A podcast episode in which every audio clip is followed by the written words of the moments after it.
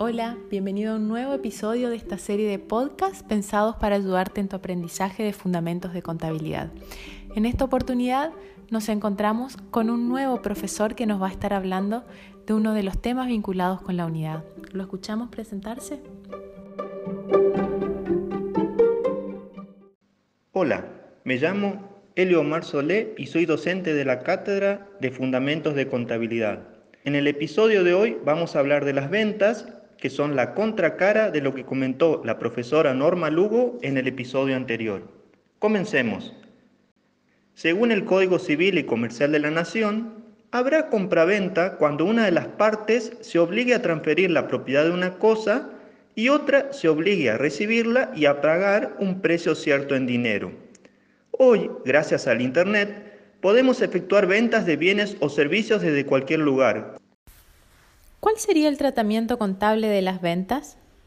Ahora bien, ¿qué tipo de variación patrimonial origina la venta? Implica una operación de tipo transaccional, ya que existe una interacción con un cliente o usuario, y a su vez modificativa, ya que contablemente reconocemos un ingreso implicando un incremento del patrimonio neto y a su vez un gasto por el reconocimiento del costo de aquellos bienes que han sido entregados o servicios que han sido prestados, en este caso implicando una disminución del patrimonio del ente. ¿Y la documentación de respaldo? ¿Cuál sería? La respuesta es la factura duplicada, ya que el ejemplar original corresponde al comprador del bien o servicio. Siguiendo el criterio de lo devengado, debemos distinguir el hecho sustancial en el caso de tratarse de una compraventa de bienes.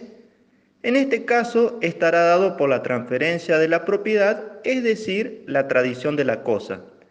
Y la entrega o puesta a disposición del bien puede ocurrir en el establecimiento del comprador, del vendedor o bien en el medio de transporte. Si hablamos de una compraventa de servicios, estará dado por la real y efectiva prestación del servicio. Siempre que compramos algo, el vendedor nos pregunta cómo será la forma de pago, por lo que si nos ponemos en el lugar del vendedor, diríamos que se trata de la forma de cobro y esta puede instrumentarse ya sea al contado, por medio de dinero en efectivo, cheques a la vista o bien por medio de una transferencia bancaria.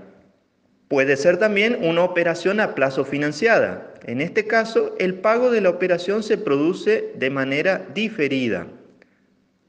¿Y para qué es importante tener en cuenta la forma de cobro? Porque en la contabilidad definirá la cuenta deudora a registrar en el libro diario.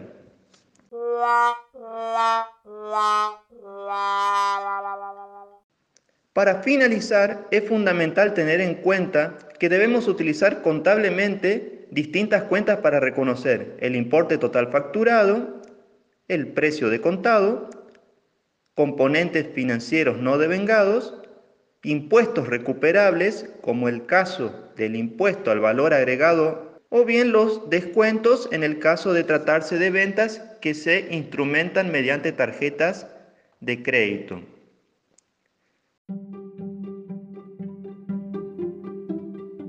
Así terminamos con otro episodio de esta serie de podcast. Como todas las semanas, te recomendamos que entres al aula, leas el material, preguntes todas las dudas que tengas a tus profes y hagas los ejercicios. Nos vemos la semana que viene.